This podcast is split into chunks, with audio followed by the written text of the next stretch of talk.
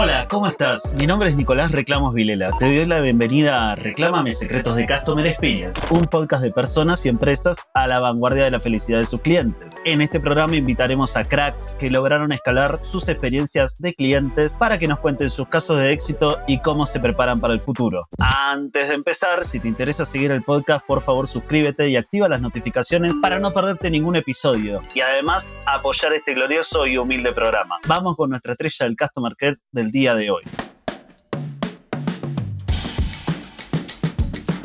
En el episodio de hoy voy a hablar con Javier Zuniga. Javier es educador ante todo, con una gran experiencia en los procesos e innovaciones en el mundo de las tecnologías de la información. En 2011 fue director de Wade Labs y se ganó nada más y nada menos que su segundo premio Sadowski. El primero fue por la innovación en la carrera de Ingeniería en Informática y actualmente es director de alumnos y profesores de la Escuela de Negocios de WADE, la Universidad Argentina de la Empresa. Lo invitamos para conversar sobre Customer Experience y tecnologías de la información. ¿Cómo al cliente de tu cliente. Cómo prestar un servicio a alguien que preste un servicio. Bienvenido Javier, ¿cómo estás?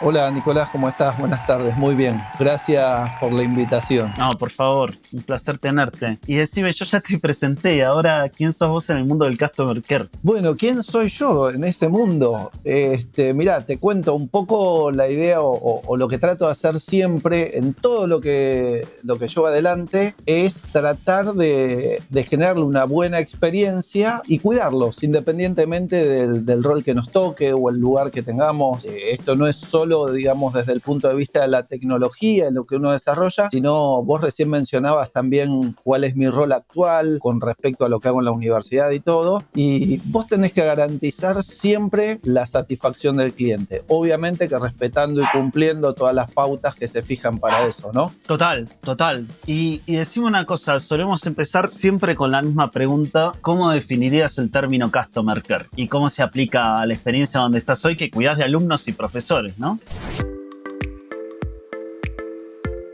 Exactamente. Yo creo que mm, es el estar atento a las necesidades de cada uno, estar atento a las necesidades tanto de los alumnos, en este caso, y de los docentes, y ver cómo hacemos para que cada uno de ellos pueda cumplir su rol logrando su satisfacción. Es decir, que cada uno desde su rol se lleve lo que vino a buscar. Por ejemplo, un alumno va a estar esperando llevarse una educación de calidad, una buena experiencia, un aprendizaje, una interacción, un networking con otros alumnos. Bueno, los profesores que buscamos, los profesores buscamos la satisfacción de que los alumnos aprendan, de poder influir en la otra persona, pero influir en el buen sentido, es decir, que se lleven ese aprendizaje que están buscando, que se vayan con más herramientas para poder aplicar en su situación laboral o personal. Qué bueno, qué bueno. Y decime una cosa, si vamos al mundo de la informática, ¿cuáles son las aptitudes que tiene que tener un profesional de la informática? Porque hoy en día todos trabajamos con informática. Y en el mundo del customer care también. Entonces, ¿por dónde lo ves? ¿Qué impacta esto? Bueno, a ver, primero que nada, hoy la informática, yo diría que los conocimientos básicos ya no son exclusivos de la gente de informática, ¿sí? O sea, ya en todas las disciplinas hay que tener conocimientos básicos de informática para poder entender y aplicar. No digo especialistas, entenderlas. Es que no tiene tecla cualquiera. Y después, desde el mundo de la informática, lo que hay que hacer es, primero que nada, entender el mundo de tu cliente, entender dónde él está inmerso, dónde vive, dónde se desarrollan sus problemas. Esa es la clave, porque siempre desde el área de la tecnología podremos hacer distintas aplicaciones y soluciones, van a depender de herramientas, de fondos disponibles, de un montón de variables. Siempre vamos a poder encontrar una solución a lo que necesita el cliente. Pero ¿cuál es la clave? Primero entenderlo y saber cuál es su problema a resolver. Porque siempre se hace como esta crítica y que yo la comparto bastante, lo puedo decir porque soy informático, es que los informáticos ponemos mucho foco en la tecnología, pero nos olvidamos de entender el negocio que tiene el cliente. Y sin negocio no hay cliente, ni para él ni para nosotros. Entonces yo tengo que entender su necesidad. Me gusta, me gusta. Sí, sí, bueno, traigo frase de terapia como para amortizar los 10 años que tengo encima. Eh, que los zapatos no le queden muy chicos ni le queden muy grandes, ¿no? Porque con un zapato apretado no se puede caminar y con uno grande es muy probable que uno se tropiece, ¿no? Exactamente, exactamente. Y entender también cuál es la necesidad, porque si suponete que vos me pedís un zapato cerrado de vestir porque tenés un evento y yo de repente te hago un producto que termina siendo parecido más a una zapatilla que un zapato, ¿va a cumplir la función que esperabas? Y no, claro que no. Exacto, entonces hay que entender muy bien todo, ¿sí? Pero es, es tal cual lo mencionas. Y ahora, decime cómo, cómo es brindar un servicio a alguien que brinda un servicio, cómo es crear herramientas para personas que brindan un servicio, ¿no? O sea, porque tenés que tener en cuenta el que usa la herramienta, pero también el problema que le arregla a la otra persona. Exactamente. Bueno, ahí vuelvo a, un punto mencionado que es entender cuál es su problemática. ¿sí? Decir, bueno, a ver, yo quiero resolver como empresa, contrato a alguien, o lo tengo internamente, no importa, contrato a alguien para que me resuelva este problema. Que puede ser en tiempo de respuesta a mi cliente, puede ser en el envío, puede ser en lo que fuere. Y mi cliente me va a buscar por eso. ¿Sí? Me busca que yo resuelva ese problema. Pero yo lo que tengo que hacer es mirar un poco más y entender a dónde quiere impactar, dónde está su resultado final. Y ahí te, te voy a contar una experiencia que me tocó hace tiempo, no tanto diría yo, pero bueno, que tiene, digamos, un poco de tiempo, porque si lo vas a escuchar, decir esto no es innovador, no, en ese momento lo era, hoy no. ¿Qué pasa lo siguiente? Se entregaban los pedidos, ¿sí? A los clientes a las 48 horas, en un rubro de consumo masivo. ¿Qué era lo que se hacía? Bueno, los vendedores tomaban los pedidos, todo. En un momento mutamos esa forma de tomar los pedidos, que ese era el problema que planteaba el cliente, ¿sí? donde decía, bueno, estamos demorando mucho para entregar los pedidos a los clientes. Y en lugar de entregarlos en 48 horas, yo debo entregarlos en 24. Entonces ahí las opciones para resolverlos no eran tan simples. ¿Por qué? Porque si no tenía que triplicar el plantel de personas que tenía, que no era lo que buscaban porque querían optimizar también los costos, y eso tampoco me garantizaba cumplir con los tiempos o buscarle otra alternativa. Lo que buscamos fue una salida tecnológica, obviamente, donde a través del celular se tomaban esos pedidos. Esos pedidos se toman y se transmitían inmediatamente a los sistemas de la empresa. ¿Para qué? Para que pueda facturarlos, preparar las cargas, preparar todo lo que hay que hacer que corresponde a uno de esos pedidos. Entonces, se siguió ese camino, se resolvió, se hizo y logramos bajar el tiempo de entrega a 24 horas. Pero hubo un impacto más que ninguno habíamos analizado. El impacto fue que no solo entregamos a 24 horas, sino que aumentaron las ventas. Y las ventas aumentaron porque dejó de haber rechazos en los pedidos que hacían los clientes. ¿Por qué teníamos rechazo en los pedidos? Porque cuando uno habla de productos de consumo masivo y que se entregan los puntos de venta directamente, no tienen la misma planificación que una empresa con los fondos y todo. El punto de venta lo que tiene es el dinero disponible en el momento. Entonces, si sabe que yo voy al otro día, lo tiene. Si sabe que voy a las 48 horas, tal vez lo usó el día anterior. Y ahí impactó entre un 7 y un 10% mayor de ventas. Estamos hablando de una empresa de consumo masivo de distribución nacional, imagínate el volumen que eso implica, ¿no? Y el repago de la inversión fue nada. Volvió solo a la plata, aumento para todos. Eh, ¿Sabes qué? Me hiciste acordar a algo que, que, me llamaba mucho la atención. Escuchaba un fondo de inversión que rechazó invertir en Uber porque ellos calcularon el mercado total que podía tener el negocio de Uber, calculando el mercado total que tenían los taxis. Y el tipo dice, nunca nos imaginamos un mundo con Uber, un mundo con pedidos a domicilio, un mundo con Uber para empresas, un mundo con todo el mundo pidiendo desde el celular y abaratando el costo de los taxis, haciendo que sea más recurrente ese pedido. Y creo que eso es lo que cuesta un poquito pensar el mundo con una solución informática implementada, ¿no? Como nos pasa a nosotros en el mundo de los reclamos, que al final, como digo yo siempre, el área de atención al cliente no es la que genera los problemas, es la que los resuelve. Y tiene de cliente interno al área de envíos, al área de operaciones y, y demás. Le pasa que su respuesta al reclamo es una herramienta para un cliente que a su vez tiene un cliente, cuando nosotros lo pensamos directamente con el cliente final. Exactamente, ahí te iba a decir, ahí vos estás dando un servicio que le impacta al cliente de tu cliente. Y yo creo que en ese caso la satisfacción la podés medir en el cliente de tu cliente por tiempo de respuesta, no por la resolución solamente del problema, porque bueno, la solución no se la, no se la das vos, se la da tu cliente, pero sí en el tiempo de respuesta. Es decir, tuve una respuesta, tuve una respuesta en X tiempo y tal vez antes nunca tenía o la tenía mucho más tiempo. Total, Totalmente que sí. O sea, y decime, decime una cosa, si tuvieras que elegir tres tecnologías que impactan en la experiencia del cliente, ¿cuáles serían? ¿O tres mediciones o tres herramientas? Sí, yo iría más por, no por las tecnologías en sí, porque pueden variar de una industria a otra. Eh, yo creo que eh, lo que más impacta es, primero, en la calidad de la respuesta, el tiempo de respuesta y eh, su satisfacción en general agrego el costo, ¿no? O sea, para que sea escalable y sostenible dar estas, estas respuestas. Como siempre decías vos, tiempo, costo y calidad. Claro. Estos tatuajes mentales que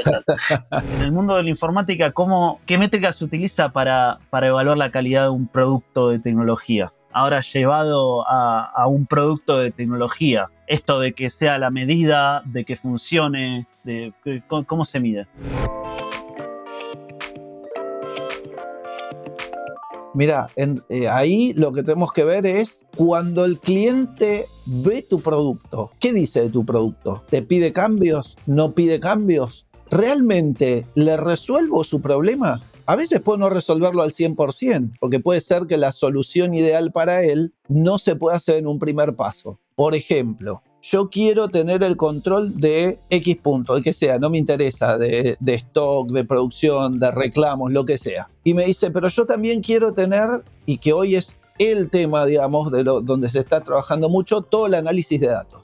Si yo no genero previamente con qué alimentar ese análisis de datos, no te voy a poder dar la respuesta que vos estás buscando. Te la voy a dar parcialmente, te la voy a dar un punto. Y me vas a decir, bueno, pero yo ahora empiezo a cargar toda esta información y me puedes dar datos, me puedes dar información de lo que pasa. Yo te diría no información, lo llamaría dato porque todavía es muy poco. Tengo la información de una semana. Bueno, puedo sacar algún número, sí, puedo sacarlo, pero no es todo lo que uno necesita para poder hacer información y análisis de información, para luego ver cómo mejoro el negocio a través de esa información que tengo. Total, total. A mí me gusta mucho esta escala de dato desordenado, dato ordenado, información que me permite tomar decisión, pero me gustan dos escalones más que después viene como la sabiduría, como decir, como yo conozco mi negocio y tengo esta información, puedo empezar a generar sabiduría, como miren, cada vez que hacemos esto pasa esto. Y después para mí hay un nivel más que es la sabiduría comunicada de una forma que el otro la pueda entender.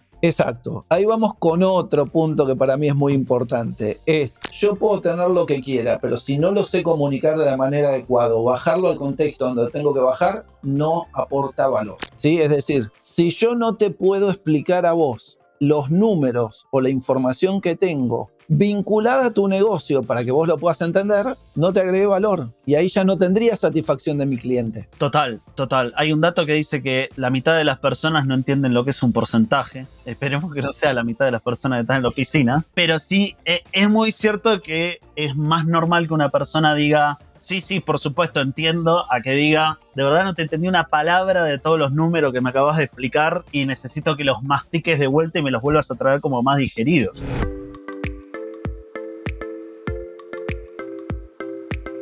No, exactamente. Siempre la clave es nosotros, y cuando digo nosotros hablo de los profesionales de informática o los que estamos proveyendo el servicio, es entender el lenguaje del otro, entender el negocio del otro, no al revés, porque ahí sí no, no tiene sentido. Nosotros somos los que tenemos que entenderlo. Entonces, lo importante, Javi, es hablar en el idioma del otro, ¿no? No pretender que el otro nos entienda, sino hacernos entender por el otro. Exactamente. Sí, ahí uno tiene que ponerse más en el rol de un psicólogo que de un experto que dice el conocimiento es mío y te volvés como un poco Gollum con tu, con tu conocimiento. Y decime cómo es innovar en el mundo de la informática, porque está esto de, de que siempre hay una nueva innovación, pero está el momento del mercado, ¿no? Entonces, ¿cómo ves vos ese, ese tempo que hay que tener para llegar con la solución a la empresa correcta en el momento adecuado. A ver, una cosa con respecto a innovación, que siempre me gusta es decir, innovación no es siempre implementar la última tecnología. ¿sí? No siempre es eso. Para mí innovación es la innovación para cada cliente en particular. Entonces, no necesariamente es la última tecnología lo que necesito para que él cambie la manera de hacer las cosas y la haga de una mejor manera, de una manera innovadora. Entonces, eso es lo que tengo que buscar, ver cómo hago para que la tecnología que tengo, independientemente si ya tiene tiempo, si es que salió hace dos meses o que es la última tecnología disponible en el mundo, cómo aporte innovación a ese negocio y a ese cliente. Porque tal vez la última tecnología que salió no le agrega valor. Entonces, para vos, innovación no es necesariamente traer lo último que existe en el mercado, sino acompañar a una organización a dar el siguiente paso. Y ese siguiente paso, desde donde estoy hacia donde me muevo, es innovar. Exactamente. Esa es innovación, porque la innovación es para cada uno en particular. Y eso es lo que tenemos que, que tratar de asegurar. Genial, genial. Y decime una cosa, ¿qué pensás del futuro, no? Porque hoy en día, como dijiste vos, todas las personas tienen algo de conocimiento informático mínimo, ¿no? O fundamental. Y, y, se tienen que reinventar, ¿no? Porque las tecnologías vienen a ocupar algunas tareas y yo me tengo que reinventar. ¿Cuáles son los roles que ocuparán las personas y las nuevas tecnologías en el futuro cercano? Mira, yo creo que no, no hay, no va a haber tecnología que reemplace nada de lo que hacemos como personas, ¿sí? Eh, y me refiero a entender los negocios, sí a que pueda tener maneras de buscar mejores soluciones de aplicar algoritmos de inteligencia artificial para resolver problemas y todo eso seguramente nos va a ayudar. Pero hay una parte que es toda la comprensión de lo que pasa, entender perfectamente lo que pasa, ver cuáles son las tecnologías adecuadas y todo que eso difícilmente en el corto o mediano plazo lo podamos resolver de otra manera. Es decir, la capacidad del ser humano de interpretación, de adaptación a las distintas circunstancias, a las distintas problemáticas, van a tener más ayuda desde la tecnología, ¿sí? se va a resolver más rápido y más simple, pero no reemplazar esta parte, digamos. Ojalá pudiésemos contar con algún, algún robot que haga todo lo nuestro, ¿no? Este, y nosotros dedicarnos a, estar de vacaciones. Pero lo veo muy lejos todavía. Muy cierto, muy cierto. Y, y decime, eh, vos tenés muchos años de experiencia trabajando con personas, con tecnologías. ¿Tenés alguna anécdota que nos quieras compartir relacionado a Customer Care? Algo que te haya, que te haya pasado así, ¿cómo lo solucionaste?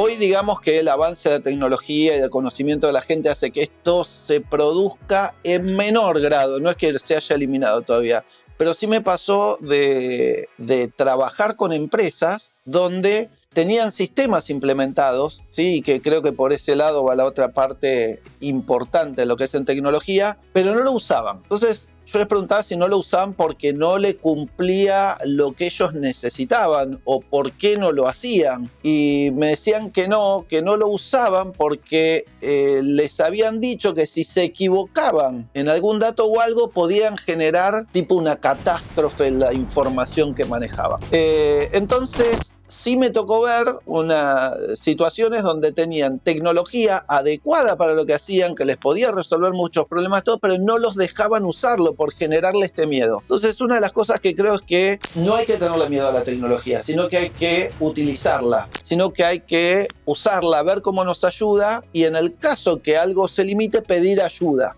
Es decir, bueno, no entiendo cómo funciona, no entiendo, me equivoqué en esto, cómo se corrige, ¿sí? Pero no el, el miedo al no uso, porque el no uso es lo peor que nos puede pasar hoy por hoy es como que la gente se arriesga más a usar la tecnología, ¿sí? Y toda la innovación que tenemos a través de la app en los móviles y todo eso hace que uno se sienta más familiarizado con todo lo que es la tecnología. Pero yo lo que digo, la tecnología y sus avances no hay que tenerle miedo, al contrario, hay que ver cómo nos ayudan a facilitar todo lo que se puede resolver y cómo lo podemos resolver, ¿sí? Así que eso, eso me quedó, porque es como que no, no toquen por esto, no toquen por esto. Sí, yo cuando me tocó a mí hacerme cargo de ese lugar, dije, al contrario, toquen todo, rompan lo que quieran, no importa, lo volvemos a arreglar. Y te puedo asegurar que en un mes lo que cambió el resultado de lo que hacían, de la información y de todo lo que teníamos en la organización, terrible. Y no hicimos, hicimos cero inversión en nada. Fue usar la tecnología que estaba disponible, pero acorde para lo que necesitaba el negocio. ¿Sabes algo que hicimos nosotros? Nosotros fue ofrecer tres meses de una demo gratuita para que pase justamente esto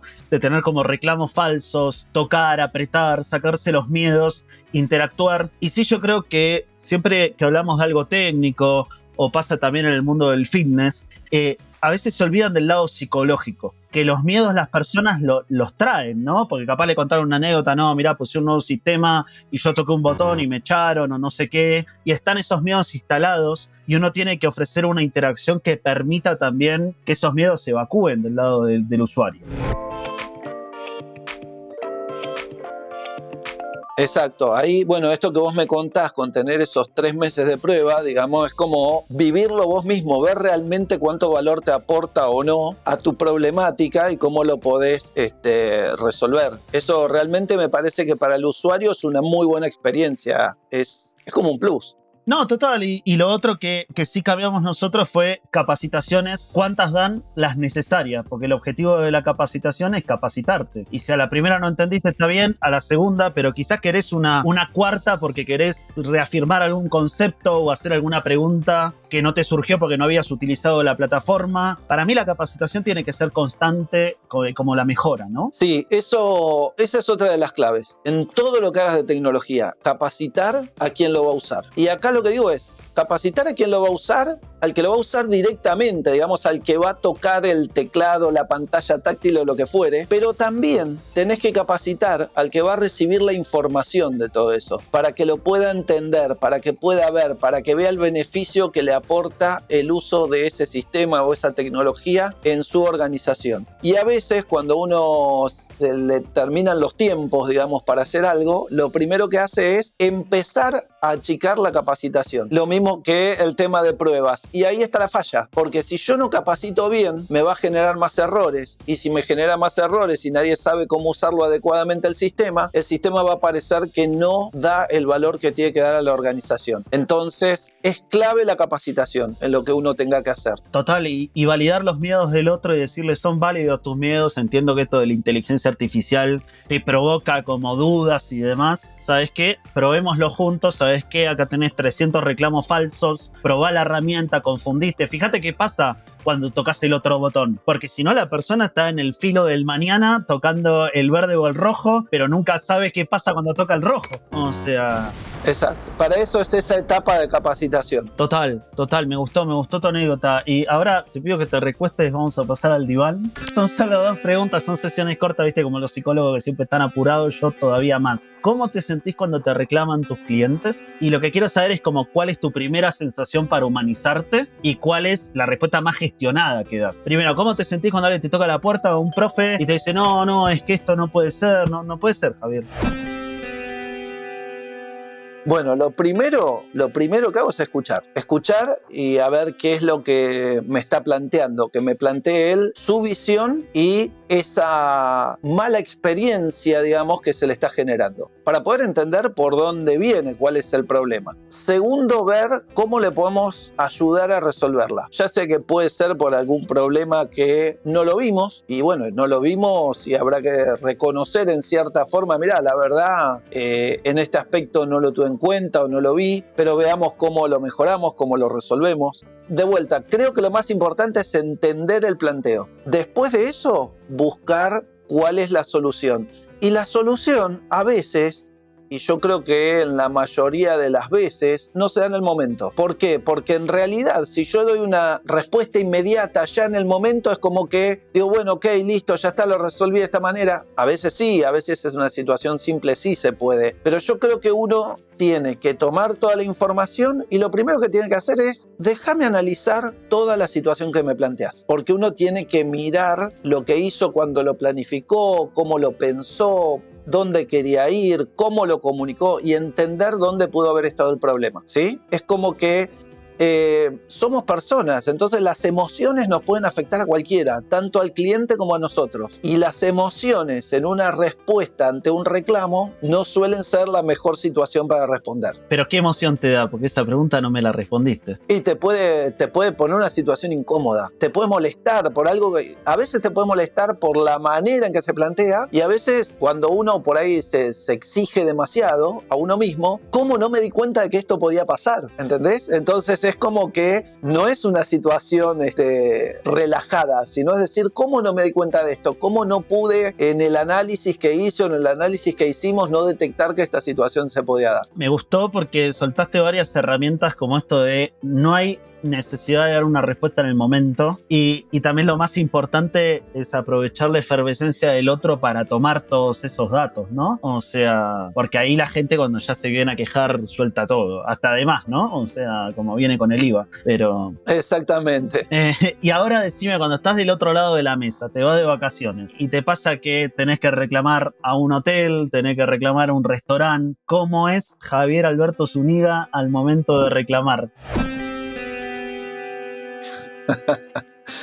Primero lo hago con calma, te planteo la situación, lo que no quiere decir que no me enoje. Noto un, un leve tono de pasiva-agresividad ahí con esa calma. No, no, yo primero, claro, exactamente, primero describo y pregunto, que tal vez del otro lado te des una buena respuesta. Ahí, bueno, ahí la respuesta es diferente, ¿no? En un servicio donde vos estás teniendo el momento, es como que la respuesta que esperás es otra. Que tal vez puede ser que te digan también, bueno, déjame que vea a ver cómo lo podemos resolver, dame unos minutos, dame un tiempo, dame un rato, no hay problema, o sea, está bien también, pero hay que ver cómo es la respuesta. A lo que voy es que siempre uno lo que tiene que tratar de lograr es que la otra persona no se sienta como que nosotros estamos a la defensiva, sino al contrario, sino al contrario, que nos vean una actitud de resolver problemas. Entonces, eso te cambia. Y según de qué lado estés vos, vas a actuar de una manera u otra. Si vos estás planteando un problema y vos ves que la otra persona intenta buscarte una solución o darte una solución, entonces tu reacción va a ser como más, este, más acorde ¿no? a esa postura porque estás viendo el interés de la otra persona. Que puede no gustarte la respuesta y que no implique que no te enojes. Sí, sí, estaba pensando al final es como, es como la puerta de, la oficina de reclamos. Si vos la empujás para cerrarla, el otro la va a empujar con más fuerza para abrirla. En cambio, si vos se la abrís de par en par y casi te pones al lado de esa persona que viene llegando, como diciendo, ok, ¿sabes qué? Quejémonos los dos juntos de lo que yo hice, a ver qué pude haber hecho mejor. Creo que ahí la persona se relaja y tiene su momento, ¿no? Exactamente, exactamente, esa es la clave. Me gusta, ahora este, este diván se transforma, porque la imaginación es todo gratis, se transforma en una nave espacial y te digo, vamos a un laboratorio de innovación. ¿Qué tres componentes hacen a la felicidad de los clientes? De estas personas a las que le brindamos servicios? Una es que le resuelvas el problema que, para el cual te llamó. Yo te diría que es la más importante. Después, que sienta que escuchás en todo el proceso y que escuchás sus ideas, no que querés imponer tu pensamiento. Y la tercera, creo que es el formar el equipo, que se, se sienta como que estás en un equipo, no que sos un proveedor, no que sos una persona agregada, sino como que sos parte del equipo, que trabajamos para resolver el mismo problema todos. Me gusta. Y decime, ¿tenés algún experimento que te haya salido mal? Algo que hayas dicho, esto va a funcionar y fue pésimo. ¿Alguna experiencia? Vos tenés muchos años, podés sacar el pasado sin que afecte eh, el futuro. Muchos años de carrera ¿Tenés algo que haya dicho qué mal que pensamos esto para nuestros clientes, para nuestros posibles clientes, y que lo pensaste de una manera A y salió de una manera B? A ver, sí, y te voy a contar qué es lo que pasó. Eh, yo no estaba 100%, convencido en lo que se iba a hacer, pero este, a veces hay temas más de índole o de decisiones políticas de las organizaciones que pretenden hacer un cambio, ¿sí? Y mm, contra mi voluntad, la decisión era cambiar todos los sistemas y las tecnologías que usábamos al mismo tiempo. Y obviamente que salió mal. Nunca se hace eso. Nunca se cambia todo junto. No es como que apago y vuelvo a empezar con todo nuevo y nada va a fallar, por más pruebas que hagas. Y fue lo que sucedió. Este, pero bueno, nada, sí, fue así. Yo lo tuve que aceptar en ese momento de, bueno, ok, avancemos de esta manera. Y cuando todo salió mal, me tuve que hacer cargo de que eso vuelva a funcionar como tenía que funcionar. ¿Y qué hicieron? ¿Volvieron para atrás? Eh, no, no. Porque me imagino como una ciudad sin luz, como un blackout, así como un golpe electromagnético. Fue más o menos así. Lo que hice fue, en paralelo con esa decisión que yo no compartía, eh, armamos un plan de contingencia, sabiendo que lo íbamos a tener que usar. Porque sabíamos que no iba a funcionar. Se me viene la película de Batman, viste que todo se va al demonio, pero Batman siempre tiene un plan B. Y vos lo ves ahí en los acueductos de Ciudad Gótica, ahí va Javier Zuniga con su batimóvil diciendo, tengo que arreglar todo ahora. Es que hicimos eso, realmente como sabíamos que a ver, cuando nos reunimos todos los de la parte tecnológica, sabíamos que eso no iba a funcionar. Entonces dijimos, bueno, lo quieren hacer sí o sí, lo hacemos, pero hagamos un plan de contingencia para que no peguen la operación de la empresa. Y bueno, lo hicimos y lo hicimos de esa manera y pudimos salir, salir adelante bastante bien, diría yo. Ahí nos escucha la gente de atención al cliente que tiene que resolver lo que hizo otro y, sin embargo no puede poner excusas. Es, es un poco lo mismo, ¿no? Hay que salir adelante. Y decime, eh, lo último en laboratorio de innovación, ¿cuál crees que será la fórmula para innovar en la atención al cliente dentro de 10 años? ¿Qué crees vos con una varita mágica de la tecnología que va a cambiar? ¿Qué va a cambiar? No sé si el cliente va a cambiar demasiado las cosas que espera recibir. Yo creo que lo que van a cambiar son los servicios y todo lo que se brinda al cliente, pero no en lo que espera el cliente. El cliente lo que espera es que cumplas con lo que te comprometiste. Eso es lo que espera, es el nivel de satisfacción. Vos me dijiste que si yo tenía o te compraba este servicio o este producto, lograba esto. Excelente. No lo logré. Resolvémelo. Yo creo que viene por ese lado, ¿sí? Y, va a esperar respuestas casi automáticas. Automáticas, pero no. Decirle, tengo tu reclamo. No, no, no. Va a esperar la solución inmediatamente. Sí, e, es increíble el grado de expectativa que genera hoy en día la ficción y la opulencia de las empresas. Cuando es un poco contradictorio, cuanto más crece una empresa, más difícil se puede hacer encontrar como tu cuenta, tu recibo, y demás, hay que acompañar con un crecimiento interno para el peor escenario, ¿no? Exacto. Exactamente. También aprender de los errores que cometemos porque el interés compuesto de un error que tuve hoy, dentro de cinco meses, y estoy creciendo muy rápido, puede ser muy alto. Y si hoy no me hago los análisis de mi reclamo, ¿qué pasa dentro de cinco meses? Bueno, eso creo que es otra de las claves. Vos tenés que aprender de los, no sé si llamarlo errores, que no son en este caso errores, sino aprender de los reclamos que tuviste. Es decir, ¿cuáles son los que vinieron con más frecuencia? ¿Cuáles fue la, ¿Cuáles fueron las causas de esos reclamos? Y empezar a buscar el origen. Porque esta es otra de las cosas que a mí me gusta mencionar siempre, es que nosotros como usuarios lo que vemos es el problema. Y yo te reclamo por el problema, pero vos como proveedor tenés que ocuparte de solucionar la causa, porque el problema tal vez me lo puedes resolver, no sé, me decís yo te doy el servicio de internet en el móvil y en tu casa, se te cortó internet en tu casa, listo, te regalo 10 gigas para el móvil. Y usa eso, buenísimo, lo resolví, pero no puedo estar haciendo eso indeterminado lo tendría que dejar para excepciones. ¿Se entiende? Entonces decir, bueno, a ver, ¿cuál es la causa de que hizo que pasó esto? ¿Con qué frecuencia se está repitiendo? Y a partir de ahí empezar a trabajar para atrás. Y ahí involucra un montón de sectores, ¿sí? un montón de áreas de la organización. Total, y, y, hacerles saber a estas áreas que no funcionan tan bien como ellos creían que funcionaban y que le traemos esto para que lo vean como una oportunidad de mejora. Ese es el otro punto, que entiendan que es oportunidad de mejora y no que estamos diciendo que los problemas los generan ellos. Sí, también ahí en Latinoamérica se castiga muchísimo el error y el fracaso cuando en países como Estados Unidos, los países nórdicos, lo que terminan haciendo es decir, confundite que vamos a aprender y la próxima vez vamos a ir con más certeza. El error lo que, lo que mata es la incertidumbre. O sea, y decime, para cerrar, después de todo lo que hablamos, este ha sido un episodio que nos ha costado porque se nos cayó el internet, tuvimos todos los reclamos del mundo informático. Eh, ¿Cuál sería la palabra mágica que tomás para este episodio? ¿Cuál es la palabra que crees que resume todo lo que hablamos? O las dos palabras, el concepto. Yo creo que la palabra es empatía. Y si es otra, porque empatía ya me la tomaron. Mmm, qué feo eso. Te voy a desafiar porque sé que podés. Por eso te pongo 9 y no un 10.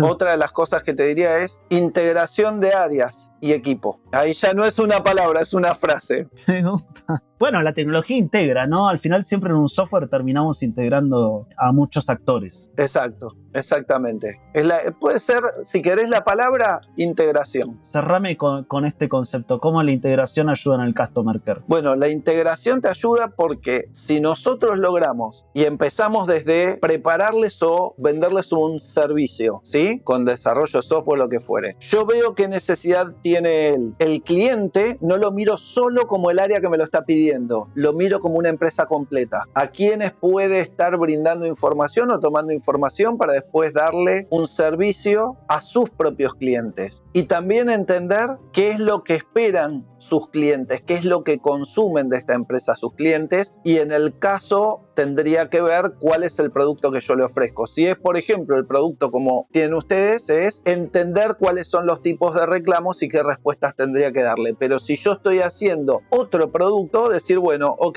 a mí me llaman porque yo quiero que haga, por ejemplo, un sitio de un e-commerce o un home banking o lo que fuere, ¿sí? Como lo llame cada banco en particular, cada organización en particular. Entonces, yo entiendo qué es lo que quiere la organización. Lo integro como solución mirando toda la organización y todos sus productos, pero también tengo que entender qué esperan sus clientes, con qué facilidades, con qué uso, qué es lo que esperan hacer.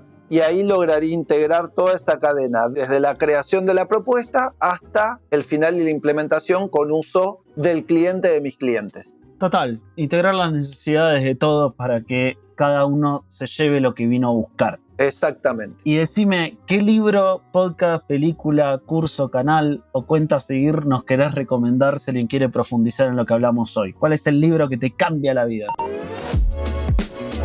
Bueno, ahí, mira, hay uno que no tuve tiempo de eh, terminarlo todavía, sí, pero es, hay un Customer Experience que es una guía práctica. ¿Por qué digo la guía práctica? Porque ejemplos de aplicación. Y a mí en lo personal no me gustan las cosas que son 100% teóricas. A mí me gusta que me expliquen qué cosas suceden, pero cómo las llevo y cómo las implemento. Porque muchas veces te encontrás con la teoría que es muy linda, pero cuando queremos llevar la implementación es imposible. Eh, realmente todavía no, no lo pude terminar de leer, así que, pero por las recomendaciones que recibí es muy bueno, ¿sí? Y la verdad que para todo lo que es eh, canales o, o, seguir, yo a veces lo que digo es, no necesariamente tienen que ser del tema específico. Por ejemplo, ¿sabes que estoy mirando, leyendo, escuchando ahora? Pues es un, es un canal de YouTube que se llama Crypto Norbert. Estoy tratando de aprender de todo lo que es cripto. ¿Y por qué, lo, por qué lo sigo? ¿Por qué lo veo? Porque habla con un lenguaje muy común, un lenguaje no técnico, que esa es la otra clave del Customer Experience, ¿sí? Hablar sin lenguaje técnico. Entonces, cuando vos hablas y explicas las cosas simples, cualquiera lo puede entender. Me encanta, me encanta esa enseñanza. Y si la gente se quiere poner en contacto con vos, ¿por dónde? ¿Por LinkedIn? Por LinkedIn. El, LinkedIn es Javier Alberto Zúñiga con ñ, ¿sí? ñ me pueden contactar sin problema. Genial, genial. Bueno, muchas gracias Javier por haber participado en este episodio. Al contrario, muchas gracias Nico por la invitación y bueno, espero haber sumado un poco más al podcast. Llegamos al fin de un nuevo episodio. Gracias por habernos escuchado. Antes de despedirnos, si tienes comentarios o si te quieres poner en contacto con nosotros con consultas o sugerencias para el programa, puedes hacerlo en info.ztz.ai. Eso sí, no aceptamos reclamos. Soy Nicolás Vilela y agradezco a Elfi Seoane, Salva Luca y Orne Pugliese en el equipo de producción y a Fede Ferreira en la edición. No olvides suscribirte al programa y activar las notificaciones para no perderte ningún episodio. Mira si te perdías este. Nos escuchamos en un nuevo Reclámame Secretos de Customer Experience.